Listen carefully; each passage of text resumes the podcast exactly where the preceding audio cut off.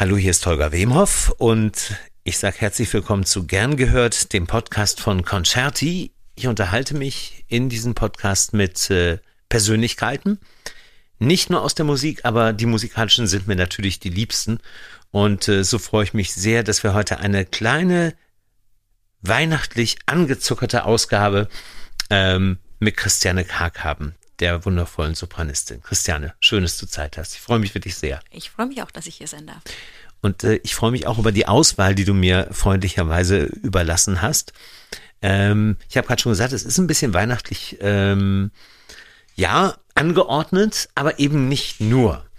Ähm, wir haben insgesamt äh, acht Stücke, die ich hier vorbereitet habe, nach deiner Vorgabe natürlich.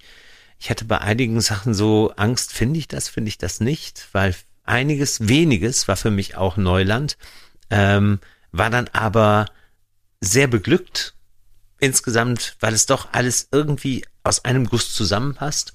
Und wir werden auch dein neues Weihnachtsalbum äh, Licht der Welt, Christmas Promenade, äh, nicht vernachlässigen. Ähm, da kommen wir aber ein bisschen später noch dazu. Und ich würde sagen, Christiane, wir starten einfach gleich mal, um hier in den äh, Fluss zu kommen mit dem ersten Titel. Und äh, ja, du wirst ihn sofort erkennen, weil du hast ihn mir sozusagen an die Hand gegeben.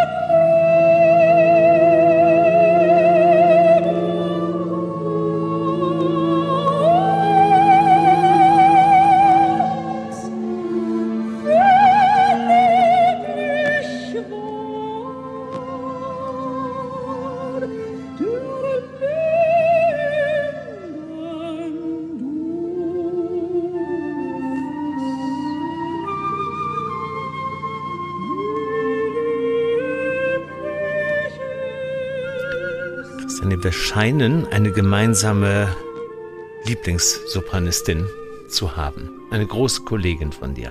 Eine, eine der Sopranistinnen, die ich also unglaublich schätze, Margaret Price. Mhm. Äh, technisch einfach unglaublich. Sie steht da wie ein Fels in der Brandung und singt diese, diese unglaublichen Malerphrasen hier. Mhm. Ich atme einen Lindenduft aus den Rückertliedern von Gustav Mahler. Also es Lieblingsmusik. Lieblingsmusik ist immer, äh, die Lieblingsmusik ist auch nicht absolut. Also die ändert sich ja auch. Und mhm. äh, es gibt so viel Musik, die, die ich liebe. Und das ist einfach, das sind Stücke, mit denen ich mich im Moment beschäftige, die mich begleiten. Ähm, Maler. Das ist ja auch dein Maleralbum, was ja hoch gepriesen worden ist. Im letzten Jahr dieses äh, Maleralbum, genau. das rausgekommen ist. Das waren die ersten Sachen, die ich wieder gesungen habe, auch nach der Geburt meines Sohnes. Mhm. Und sind auch jetzt, nach der Geburt meiner Tochter, also äh, Maler 4 habe ich jetzt gemacht ja. und den Malerabend, die Rückertlieder habe ich schon gemacht. Äh, ja, da fühle ich mich einfach sicher, da fühle ich mich zu Hause. Mhm. Und wenn ich dann äh, wieder an Maler rangehe, dann höre ich auf jeden Fall diese Aufnahme von Margaret Price und ich schaue es mir auch auf YouTube an. Ja, es ist live mit Wolfgang äh, Es ist live, ne? genau. Es genau. gibt also verschiedene Aufnahmen von ihr, deswegen ja. habe ich ähm, genau diese Aufnahme gewollt weil es gibt äh, Aufnahmen, die äh, auch, sie hat die tiefer aufgenommen mit Klavierdiversionen. Ich äh, nehme auch immer sämtliche Tonarten, also man kann da wirklich springen, man soll das als Sänger überhaupt nicht äh, so strikt sehen. Man mhm. soll einfach, es passt in jedes Programm auch unterschiedlich rein. Mhm. Sie hat dann die Klavierfassung, glaube ich, später aufgenommen. Und Malcolm, der mit ihr gearbeitet hat, Malcolm Martino, Martino mein mhm. ähm, Klavierbegleiter, der hat mir mal gesagt, wenn sie gewusst hätte, dass, dass man das auch äh, äh, tiefer singen kann, hätte, hätte sie es tiefer gemacht irgendwie. Äh, aber ich finde gerade in dieser hohen Fassung, diese wirklich große Stimme, wie sie die Stimme führt, so perfekt. Mhm. Und wie sie da steht in diesem äh, Video mit diesem kleinen Büchlein, sie hat immer so kleine Noten dabei und diese große Frau und, und äh, so ehrlich, das finde ich einfach, es hat, da haut's mich um und mhm. deswegen äh, muss diese Aufnahme hier dabei sein. Darf ich fragen, ob du sie ähm, live erlebt Nein, hast? Nein, habe ich leider nie. Ich darf dir sagen, da ist das etwas vorgerücktere Alter von mir ein Segen für einige bestimmte Sachen. Ich habe zwei sehr unvergessliche Momente in meinem Leben mit ihr gehabt. Das war einmal in den ähm, 90ern, mm, Mitte der 90er, äh, Figaro Gräfin an der Wiener Staatsoper mit Erich Leinsdorf als Dirigent. Und etwas später, und das war, ich glaube, das berührendste, was ich an Oper gehört habe, eine konzertante Othello Verdi äh, Aufführung im Münchner Gasteig, wo sie dieses Demola gesungen hat und das hat mich zu Tränen gerührt. Und sie war wunderbar. Habe ich mir, kann ich mir nicht anders vorstellen. Ich habe über Stunden für ein Autogramm angestanden. Das darf man dann auch. Ja, ne? Ja. Hat sie mir dann auch ganz, ist ein Schatz. Ist natürlich ein Schatz. Ein gehüteter. Ein, ein, ein sehr schöner, ähm, ein sehr schönes Entree, wie ich finde. Mhm. Ähm, auch der nächste Titel ähm, behandelt eine große Sopranistin. Ähm, ich kannte das nicht, dieses Stück. Ähm, und war sehr überrascht, nicht über ihre Stimme, weil ich weiß, äh, woher sie eigentlich kommt. Aber ähm, ich kannte dieses Stück überhaupt nicht und kannte das Album überhaupt nicht. Und es ist leicht weihnachtlich angehaucht. Wir hören einfach mal rein, von was ich hier so rede.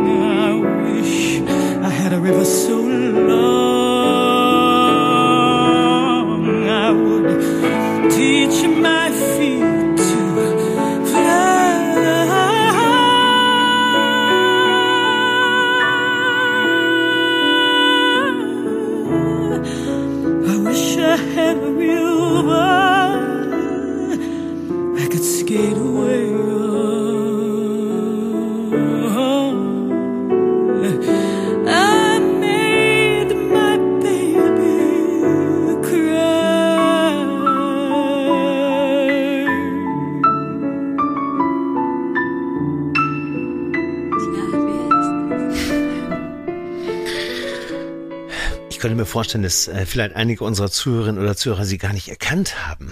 Und erst vielleicht bei einem der hohen Töne. Aber das war in der Tat Rennie Fleming. Das ist Rennie Fleming, ja. Mit River. Total wandelbar. Ähm, ja, ich habe großen Respekt vor dieser, vor dieser Frau, vor dieser unglaublich langen Karriere, vor dieser, äh, ja, auch sich nicht in ein Fach pressen. Sie hat einfach alles gesungen und das ist ein Zeichen, dass ja, es gibt keine Vorgabe. Man kann sich alles trauen. River hieß dieser Titel. Ähm, das ist so ein Titel, wo einem warm und kalt gleichzeitig ums Herz wird. Ähm, und tatsächlich äh, ist das deswegen so authentisch vielleicht zu berühren, weil sie ja aus dem Jazz auch kommt. Ähm, sie hat ja gar nicht ähm, als Opernsängerin angefangen oder gar nicht diesen Weg eingeschlagen, sondern sie hat ja tatsächlich ursprünglich äh, eine Jazzkarriere eigentlich für sich vorgesehen. Und vielleicht ist es deswegen so unfassbar überzeugend. Ja, und es gibt so viele verschiedene Wege. Also es ja. gibt jetzt nicht, es, ja, jeder hat seinen Weg, den er gehen muss. Und man darf manchmal sich auch nicht beirren lassen, gerade jetzt mit diesen ganzen Social Medias und was machen die Ja. anderen und äh, der ist noch fünf Jahre jünger und Ja. nein, es gibt so viele Wege, man muss seinen eigenen finden und den einfach gehen und sich nicht beirren lassen. Ihr habt euch persönlich bestimmt kennengelernt, Wir oder? haben uns kennengelernt, ja. genau, in Chicago. Mhm. Ja. Ich finde sie auch als Person so wahnsinnig authentisch und warmherzig. Bisschen amerikanisch, aber authentisch Ja, dabei. und, und äh, was sie für die junge Sängergeneration macht Ja. und wie interessiert sie ist Ja. und dass sie wirklich hinter die Bühne kommt. Sie kommt in deine Garderobe und sie hat ein nettes Wort für dich. Von dieser Dame ist es nochmal, also es ist wirklich ähm, eine Adelung, wenn sie, wenn sie kommt. Weißt du, was ich so äh, schockierend fand? Sie hat sich ja nun vom Opernbetrieb schon länger zurückgezogen äh, und singt eben nicht mehr diese, diese großen Partien. Also sie hat ja immer auch ihr Fach, äh, also es war immer äh, fast etwas, was macht die jetzt? So, wo sie schon irgendwie im Strauß angekommen war, äh, kam sie auf einmal mit einer Belcanto-Nummer wieder zurück und hat äh, die Metropolitan mit Il Pirata oder mit Lucrezia Borgia zum Rasen gebracht. Ähm, und dann hat sie sich irgendwann von der Bühne, von der Opernbühne zumindest verabschiedet, wo dann ihre Fans und ich auch dachten, das ist doch viel zu früh.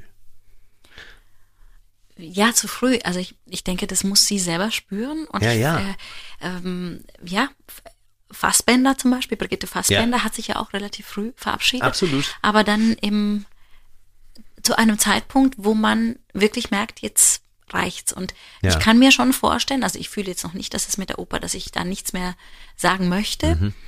Aber ähm, ich habe schon auch drüber nachgedacht und ähm, ich finde es so viel schlimmer, wenn man diesen Punkt verpasst.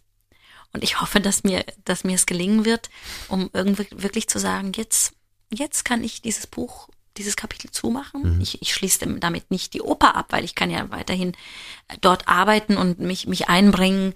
Aber äh, dieser ganze Opernzirkus kann ich mir schon vorstellen, dass der irgendwann mal, dass man eine Verabschiedung von dem braucht. Und dann ist besser, man geht einen Tag früher als zwei Tage zu spät. Ich war natürlich, äh, dadurch, dass sie eben eine ähm, gerade live sehr amerikanische Karriere eben gemacht hat, war ich nicht so an ihr dran und, und habe die ganze Zeit gedacht, wahrscheinlich ähm, hat sie stimmlich sich auch deswegen dazu entschieden. Bis dann, ich glaube, es war letztes Jahr, dieses ähm, Open Air am Odeonsplatz in München war, wo sie ja als Gast äh, aufgetreten ist. Und ich dachte so, um Gottes Willen, nach so vielen Jahren singt sie jetzt wieder äh, und dann die hammerschweren Sachen, auch Korngold und Wunder der Heliane und so. Und das war- Taufrisch. Als ob nichts, kein Jahr dazwischen gewesen wäre. Das, ich war, ich war den Tränen nah vor Glück, als ich das gehört habe. Aber genauso soll man sich doch auch verabschieden. Ist toll, oder? Am Höhepunkt. Ja. Ja. Wir haben scheinbar wirklich die gleichen bewundernswürdigen äh, Menschen, die wir verehren. Das ist, macht mich sehr glücklich. Ähm, das war ein wenig weihnachtlich angehaucht. Ähm, die nächste Künstlerin habe ich mich tatsächlich mal für die Live-Fassung entschieden.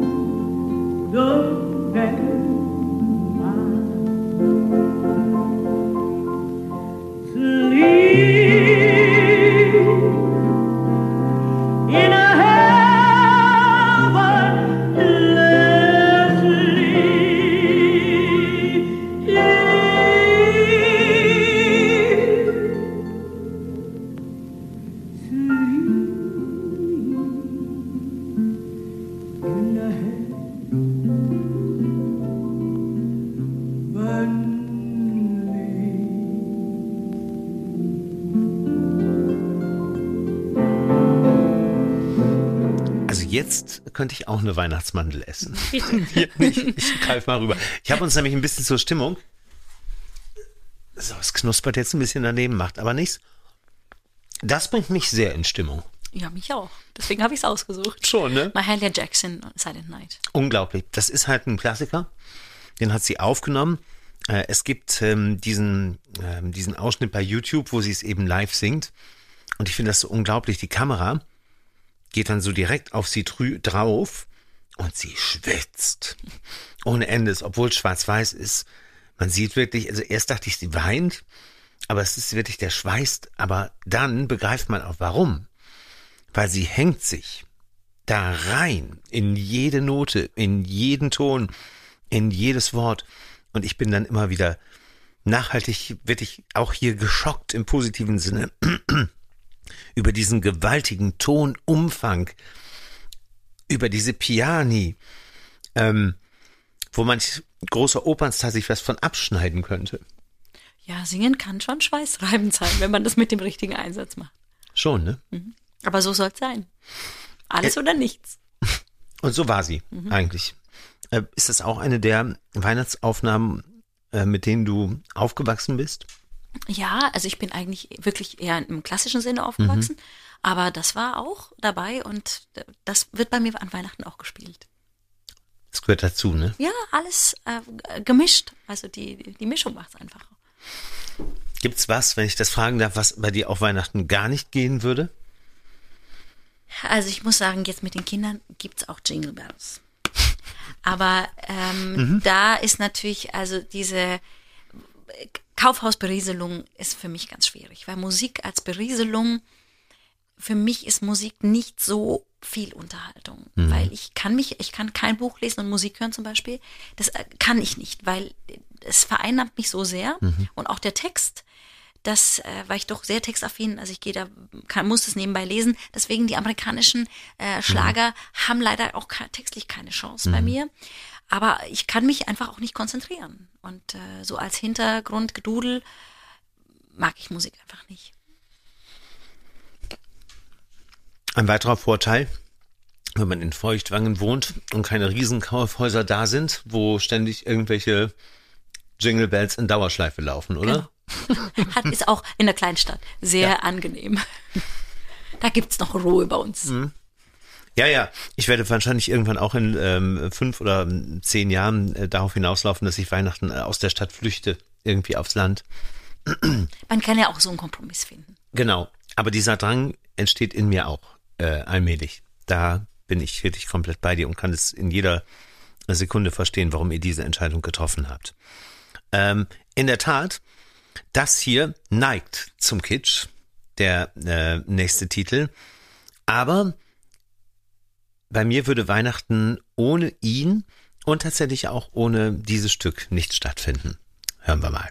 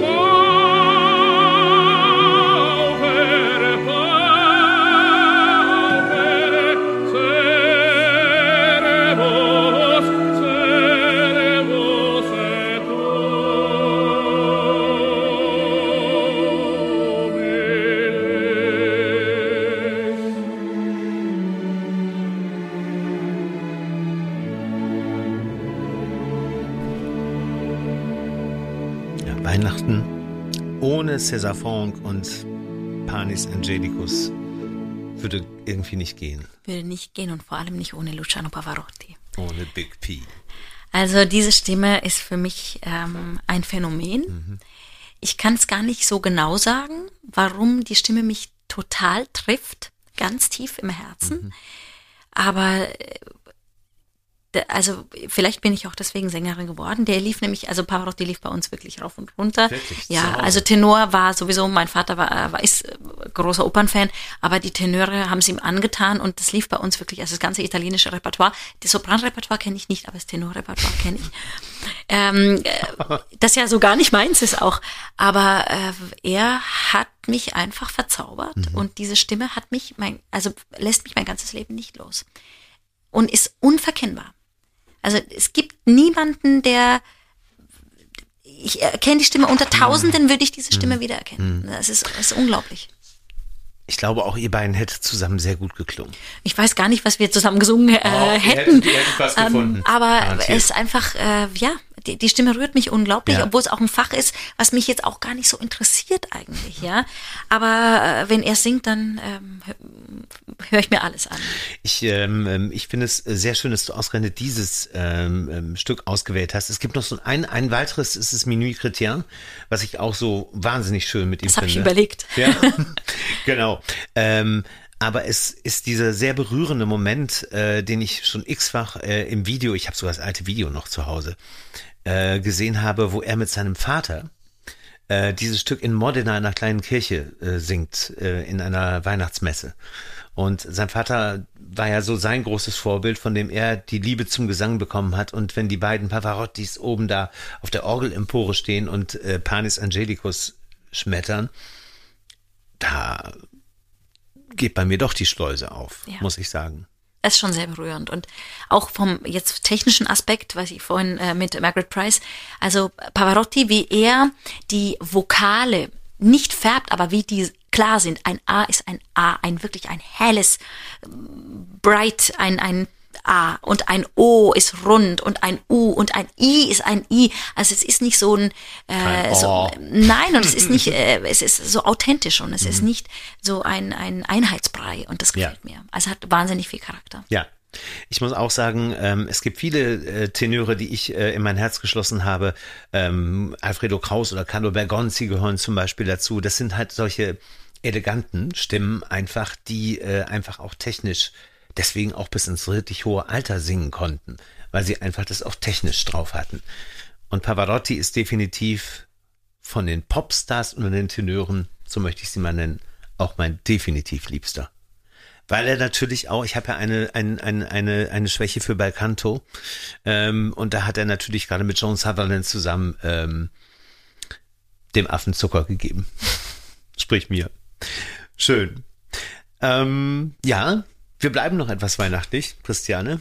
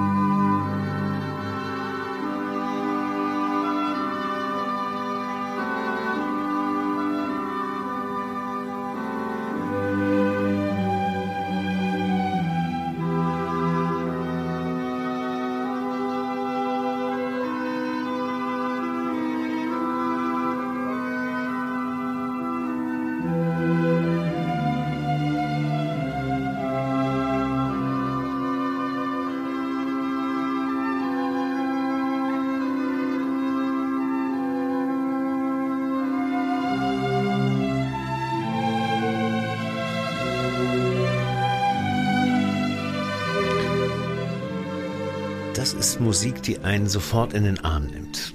Ja, und die einen ähm, auch an Vergangenes erinnert. Ja. Also Weihnachtsoratorium war immer da. Ja. Und ich werde ja bei diesem äh, Stück auch immer nervös.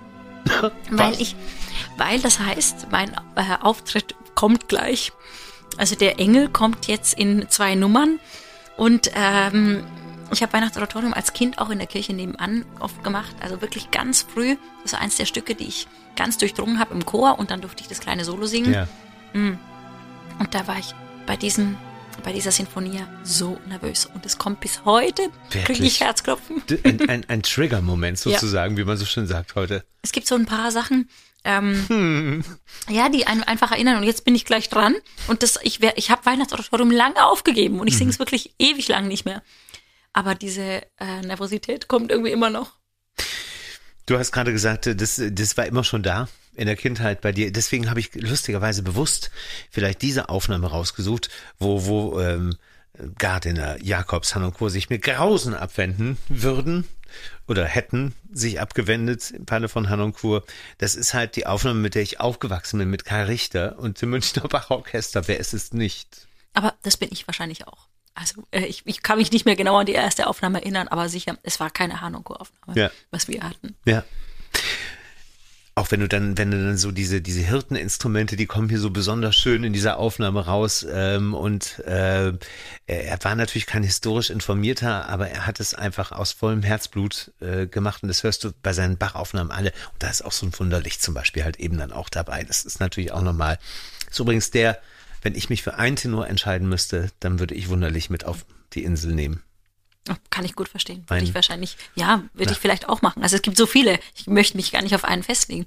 Aber da sieht man auch wieder, es ist alles berechtigt, was gut mhm. gemacht ist und was ernsthaft gemacht ist. Ja. Es gibt nicht, ist es jetzt historisch, ist es, man darf es ja. nur so machen. Nein. Wir sind in der Kunst. In der Kunst ist alles erlaubt. Ja. Und es gibt wirklich keine Lösung für irgendeine Sache. Es gibt Geschmack. Genau. Man kann sagen, ich mag's, ich mag das lieber, ich mag das und man kann drüber streiten und ja. man kann diskutieren. Bitte diskutieren, bitte unbedingt. Also ich möchte nach jeder Open Opernaufführung, dass man äh, diskutiert, auch ähm, lautstark und ähm, für, sein, äh, für, für seine Idee auch ähm, steht. Aber das Schlimmste ist, wenn was glatt ist, wenn keine Diskussion stattfindet, wenn man dann, wenn danach der Champagner eigentlich das Wichtigere ist als die Aufführung, die man gerade erlebt hat. Bravo. Kunst muss anecken und ähm, muss ja. zur Diskussion anregen. Ja. Sagt die Christiane Karg und hat wohl recht damit. Und ähm, jetzt wird es besonders schön und besonders überraschend, weil ich glaube, viele werden gesagt haben, der eine oder andere, die eine oder die andere, da, das kenne ich, das habe ich schon mal gehört, ich kannte sogar Fleming, aber das kannten sie, kennen sie vielleicht bisher noch gar nicht.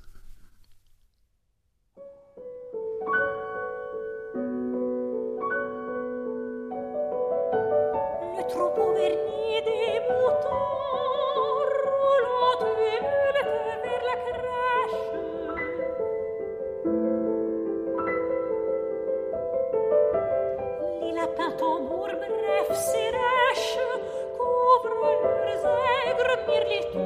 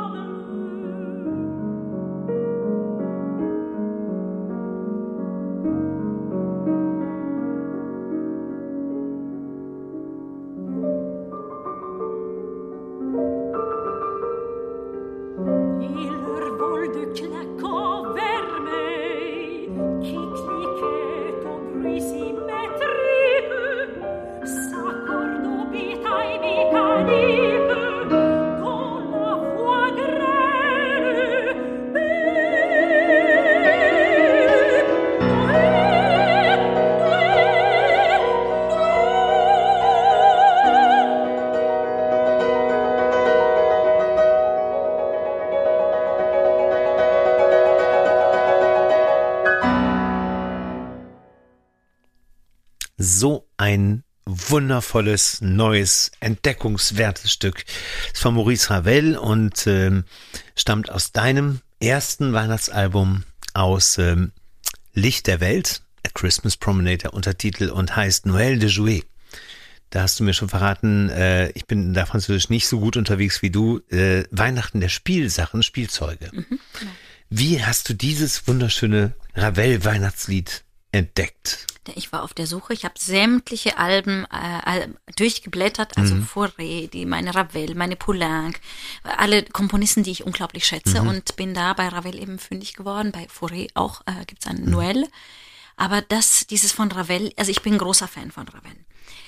Er hat so viele Sujets vertont, äh, von der Scheherazade, die ich sehr liebe, die ich oft singe, äh, über die, den Kaddisch zum Beispiel. Mhm ähm, über Hebraik, äh, über mhm. äh, also Grec, Chanson Grec, also er, er ist in allen Sprachen zu Hause, er wagt sich an Neuland, er komponiert ähm, ja Melodien, die die fremd sind für unsere Ohren und äh, und eben auch dieses dieses äh, Weihnachtslied, was überhaupt kein Weihnachtslied ist und eigentlich alles ist ein bisschen silly, also mhm. es ist ein bisschen ähm, einfach. Es geht um ein vielleicht muss man sich ein bisschen vorstellen, wir als Deutsche, diese erzbirgische, äh, wie, wie heißt es, diese Weihnachtspyramide. Ja.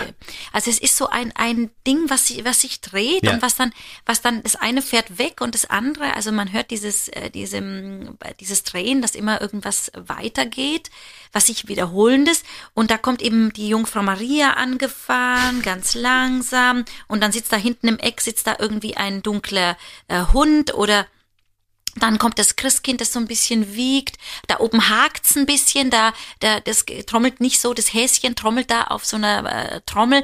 Die Stäbe, die gehen nicht mehr so. Und da kommen dann die Engel wieder, die geht's wieder langsamer und die hängen da an seidenen Fäden. Und dann kommt plötzlich so eine Figur und die brüllt Noel, Noel, also Weihnachten. Und äh, das finde ich einfach so entzückend, ja? ja, mit diesen Kinderaugen, wie wir diese Spielzeuge gesehen haben, wo es wirklich so einen Hasen gibt, der da trommelt wie verrückt und das einen entzückt hat. Ja. Oder der Nussknacker bei uns, ja, der, der sein musste. Und ähm, ja, und das gefällt mir einfach unglaublich, diese Bilder. Ravel hat ja sowieso wahnsinnig viele ähm, aus kindlichen Augen und auch für Kinder geschrieben. Ähm, bekanntestes Stück ist ähm, äh, Mutter Ganz, Ma Mère Loire heißt es, glaube ich.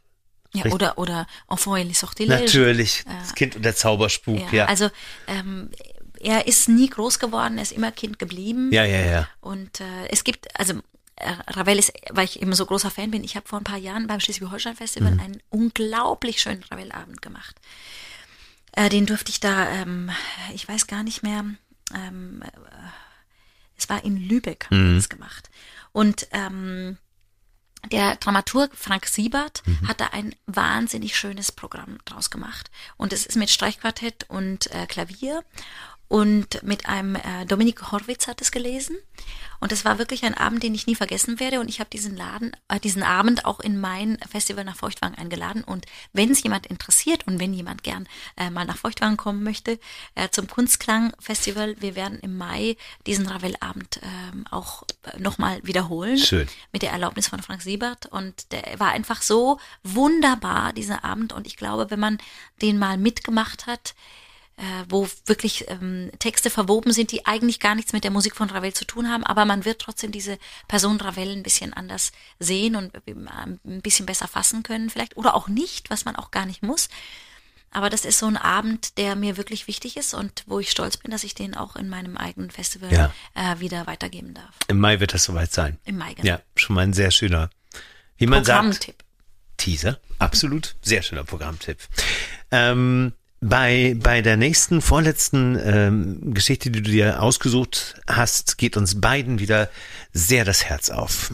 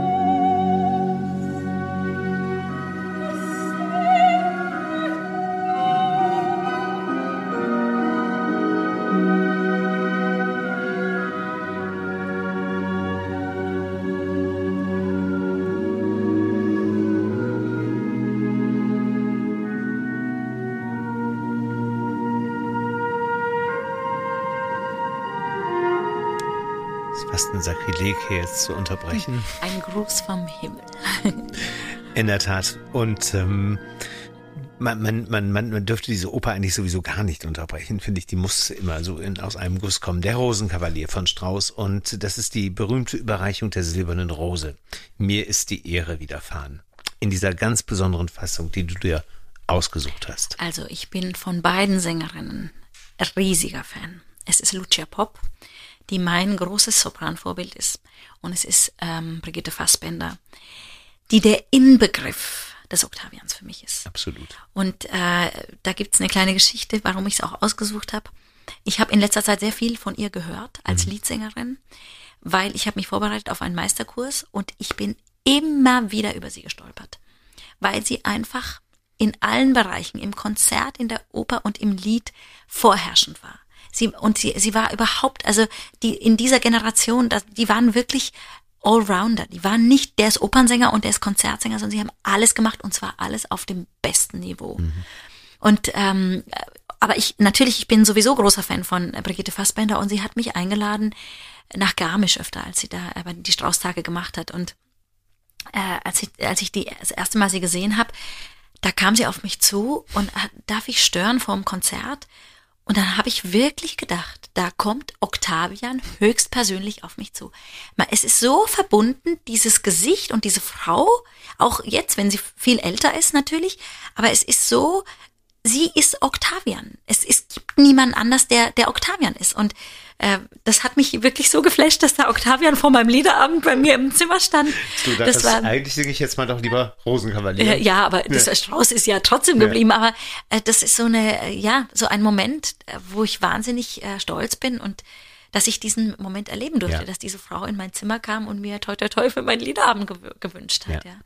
Also eine unglaublich ähm, inspirierende Persönlichkeit, Künstlerin, Frau, ähm, Sängerin, ja, die jetzt einfach auch, die inszeniert, Richtig. die im richtigen Moment aufgehört hat, zu früh, aber im richtigen Moment, die alles richtig gemacht hat und die jetzt immer ein gutes Wort für junge Sänger hat und die die Hand schützend über junge Sänger legt und äh, da gibt es so wenige, die äh, ihre Erfahrung weitergeben mhm. und die auch ein Liebeswort haben und also da muss man muss man sie wirklich ganz äh, ans allererst auch nennen. Mhm. Man neigt ja immer dazu, wenn man das eben Gehörte verklärt und sagt, ach Gott, das war halt eine Zeit, die kommt wahrscheinlich nicht wieder. Beglückend halt zusätzlich noch, dass eben auch noch Carlos Kleiber hier dirigiert hat. Ja. ja. Und ähm, ja, da bleibt dann kein Wunsch mehr offen, ne? Nein, eigentlich, eigentlich müsste es gar keine weiteren Aufnahmen oder Aufführungen mehr geben, weil da hat man das Beste eigentlich sowieso. Ja, so finde ich das ja. auch. Und man muss sich wirklich viel einfallen lassen, um eben noch was nicht gleichwertiges, aber was äh, zu produzieren, ja. was man dann lieber hört oder stattdessen hört. Und ja, da ja. muss man wirklich sehr erfinderisch sein, weil es einfach so viele tolle Momente schon gibt. Und das war wirklich, Lucia Pop in dieser Rolle ist so einzigartig und so besonders. Und ich finde das so, so unglaublich lustig. Manchmal habe ich das Gefühl, wenn ich mir diesen Ausschnitt angucke, dass Brigitte Fassbender fast aus ihrer Rolle fällt, weil sie Lucia Pop so bewundert und streckenweise sogar die Phrasen innerlich mitgeht. Man sieht ihr das richtig an ähm, und vor diesen silberhellen Tönen einfach so selber entzückt ist, dass es toll auch als Fan einfach zu sehen. Aber das ist Oper, wie es im besten ja, Fall so sein soll. Ja. Dass man ein Geben und Nehmen und ja. den anderen bewundert und nicht ich kann lauter als du ja. oder ich singe dich jetzt nieder. Ja. Also das hat da einfach überhaupt nichts verloren. Und es ist Kollegialität und es ist die Bewunderung und die Liebe und wirklich die Liebe, die man dem Partner, der Partnerin da in diesem Moment entgegenbringt. Und so muss Oper sein. Dazu kommt noch diese, manche mögen es antiquiert finden, die Szene, äh, also die Inszenierung. Ähm, sie mag ein wenig aufgebauscht an einigen Stellen sein, ist aber völlig egal, weil es ist genau richtig gemacht. In dem Moment kommt es zu einem statischen Bild. Das Bild erstarrt, genauso wie die Musik nach diesem äh, Forte auf einmal erstarrt und ins Nichts zurückfällt. Und genauso ist passiert es da auch auf der Bühne. Bitte nur keine Bewegung in diesem Moment. Ja. Das ist das Schlimmste und die meisten Regisseure heutzutage, also da bin ich auch total antiquiert, äh, antiquiert die ähm, lassen die Musik, der, der Musik überhaupt keinen Platz Ja. mehr. Die meinen, es muss alles, weil wir so visuell geprägt sind. Es muss noch mal und noch mehr sein und noch mehr. Und plötzlich rückt die Musik in den Hintergrund. Aber was gibt's denn Schöneres? Also man muss doch diesen Moment auch mal zulassen dürfen. Und deswegen bin ich mit der Oper eben nicht immer d'accord, weil irgendwann ist es zu viel und dann nutzt es sich ab und dann verliert es, anstatt dass man es einfach leuchten lässt und sein lässt. Kommen wir zum Finale, liebe Christiane. Ähm, ein äh, äh, Stück, beziehungsweise ein Komponist, ähm, der mir hin und wieder mal über den Weg gelaufen ist, ähm, über den ich allerdings und auch dessen tragisches Leben jetzt im Zug unseres Podcasts, unserer Aufnahme nochmal ähm, reagiert habe, indem ich viel jetzt nochmal gelesen habe, was ich äh, finden konnte. Und einer, der im heutigen Konzertbetrieb, sag ich mal, nahezu grotesk unterrepräsentiert ist. Bevor wir über diesen Mann reden, hören wir seine Musik. Solange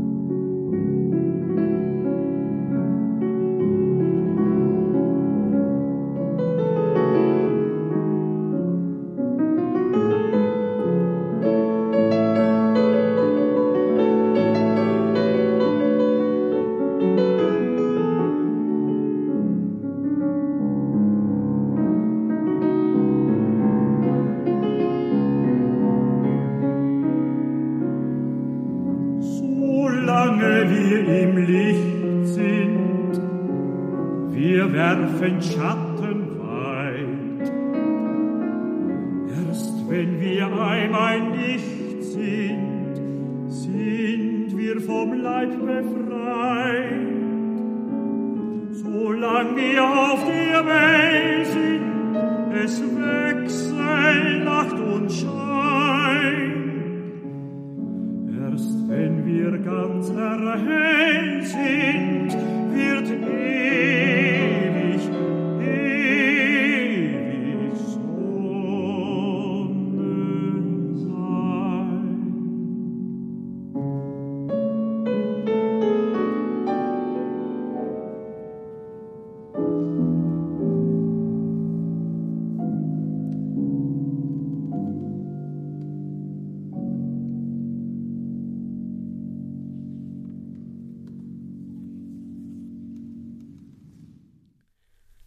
Christiane, erzähl uns was über Max Kowalski. Also Max Kowalski und hier äh, interpretiert von Wolfgang Holzmeier. Das ist mein Gesangslehrer in äh, Salzburg gewesen. Bei ihm habe ich Lied studiert. Ich habe wahnsinnig viel gelernt von ihm und er hat mir diese Noten mal gegeben. Und die sind in meinem Schrank verschwunden, weil einfach, äh, ja, habe ich dazu gestellt. Und jetzt haben wir in diesem Jahr ein Jubiläum, Jubiläum 1700 Jahre jüdisches Leben in Deutschland. Und wir haben in meinem Festival, jetzt muss ich nochmal Werbung machen für Feuchtwang Kunstklang, ähm, Gut und richtig so. in, in der Reihe Kunstklang haben wir ein Projekt, was noch bis Weihnachten andauern wird. Ähm, also wir widmen uns dem jüdischen Leben in unserer Stadt. Wir hatten also auch eine Synagoge. Und ähm, da war auch ein äh, Konzertwochenende. Das war am letzten Wochenende. Und da dachte ich, oh, da wird, würde doch Max Kowalski wunderbar passen. Und da habe ich diese Bände, die ich da damals bekommen habe, wieder rausgesucht. Und habe mir noch andere Musik dazu bestellt, denn äh, es gibt jetzt auch ein paar Verleger, die das verlegt haben. Und da habe ich, bin ich also auf unglaubliche Schätze gestoßen. Und es ist ein äh, Komponist, der auch Jurist war, der ähm, dann nach London emigrieren musste, der äh, in Frankfurt viel gemacht hat, der äh, als Jurist dort gearbeitet hat und dem wurde aber dann seine ähm, Arbeitserlaubnis entzogen. Er Ja. durfte nicht mehr arbeiten. Er hat sehr viele Künstler damals vertreten. Also es Schönberg, wurde ihm, ich auch, ne? Ja, Schönberg, Genau. äh, ja, in einem Rechtsstreit Ja. und äh, er musste also dann emigrieren. Seine Lieder sind dann auch auf Englisch. Also ich habe auch das Programm, was ich zusammengestellt hat, ähm, habe ich deutsche Lieder, jüdische Lieder erst gemacht und äh, dann so ein bisschen wirklich ähm, jazzige Lieder auch und dann auch englische Lieder. Und äh, weil er hat dann einfach nicht mehr Deutsch komponiert. Und das sollte uns alle, allen zu denken geben auch. Wir sollen diesen Komponisten wirklich viel mehr wertschätzen, wieder ausgraben. Er hat so viele Zyklen geschrieben und ein bisschen wie Ravel. Also ich, ich mir spuckt schon wieder ein bisschen was im Kopf rum, was ich gerne machen möchte. er hat arabische Nächte zum Beispiel geschrieben. Er hat Geisha-Lieder geschrieben. Äh, ganz viele Sachen, die man kaum lesen kann oder äh, ja, also so einfach auch wirklich sich sehr bemühen muss, wenn man es jetzt aufführen möchte. Aber eine Fülle von Zyklen.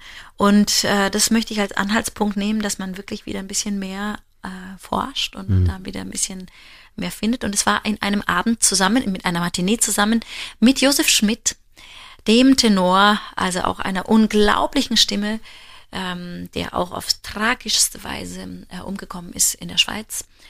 Und äh, ja, ja wir haben die Chance, dass wir einfach äh, das auch weiterleben lassen können, was so äh, abrupt und viel zu kurz gedauert hat, dieses Leben. Diese müssen. Leben. Ja, müssen, Nicht unbedingt. Nur können, wirklich müssen, müssen, ja. müssen. Also gerade, du hast Josef Schmidt gerade erwähnt, ich habe mich, äh, ich weiß gar nicht mehr aus welchem Anlass vor gar nicht allzu langen Wochen, ein paar Wochen näher, auch nochmal intensiv mit seinem Ich weiß. Weil in, in diesem Podcast war mein erster Gast Daniel Hope. Und der hatte sich ausdrücklich Josef Schmidt gewünscht. Ähm, und äh, da bin ich nochmal tiefer auch in dessen äh, Lebensgeschichte, tragische Lebensgeschichte gegangen. Äh, und da hast du jetzt diese Parallele gerade auch aufgezeigt mit, mit Kowalski. Ähm, ja, man muss das am Leben halten diese Erinnerung, diese Musik, diese, du hast sie gerade Schätze genannt. Ich habe daraufhin viel, äh, was ich finden konnte von Kowalski gehört, ähm, weil mich dieses, solange wir im Licht sind, ähm, sowohl textlich als auch musikalisch in der ganzen Einfachheit, da muss es nämlich gar nicht oben irgendwas drauf sein, irgendein Geklimper oder eine Note zu viel. Es ist zum Text genau richtig. Alles gesagt in diesen anderthalb Minuten. Und das sind, also das ist aus den, aus den Hafis-Liedern? Genau. Und es gibt wirklich also alles bei ihm zu entdecken. Ja. Und da wird sicher, also das wird nicht das Ende sein meiner Recherche. Da werde ich sicher noch einige, vielleicht eine Aufnahme mal machen oder äh, auf jeden Fall eine Studioproduktion, weil das ist so kostbare Musik, was niemand kennt. Und dafür fühle ich mich irgendwie auch verpflichtet, dass man das ausgräbt. Und das wollte ich mit meinem Weihnachtsalbum, das wollte ich mit den Sachen, die ich ähm, gemacht habe. Also kein Mainstream, das wird man von mir nicht so bekommen, immer äh, irgendwie anders verpackt. Und das ist ja mein Auftrag, mein Bildungsauftrag, mein künstlerischer Auftrag. Ähm, das sehe ich so auch als Sängerin. Kannst du dich erinnern, als ich zu Beginn dieses Podcasts sagte, ich äh, freue mich, dass ich eine der unangepasstesten Künstlerinnen hier zu Gast habe als Kompliment. Du hast das, ähm, damit schließt sich so ein bisschen der Kreis wunderbar bestätigt. Ähm, ich bin schwerst begeistert. Ich bin in Weihnachtsstimmung. Ich bin auch wegen des Ravels in Weihnachtsstimmung. Ähm, wir haben ein paar Mandeln gegessen, die ich gar nicht gebraucht hätte. Da hat uns der Bach ein bisschen Pavarotti mit zu verführt. Ähm, ich kann einfach nur sagen, ich bin sehr glücklich, wie immer, wenn wir uns treffen. Ich bin sehr glücklich mit deinem Album und ähm, wenn viele Hörerinnen und Hörer sagen, ja, wir mögen es eigentlich auch nicht so laut und so krachend und so überbimmelt, dann lassen sie das Lametta einfach komplett weg und hören sich Christiane Karg Licht der Welt zu Weihnachten an. Vielen Dank. Danke.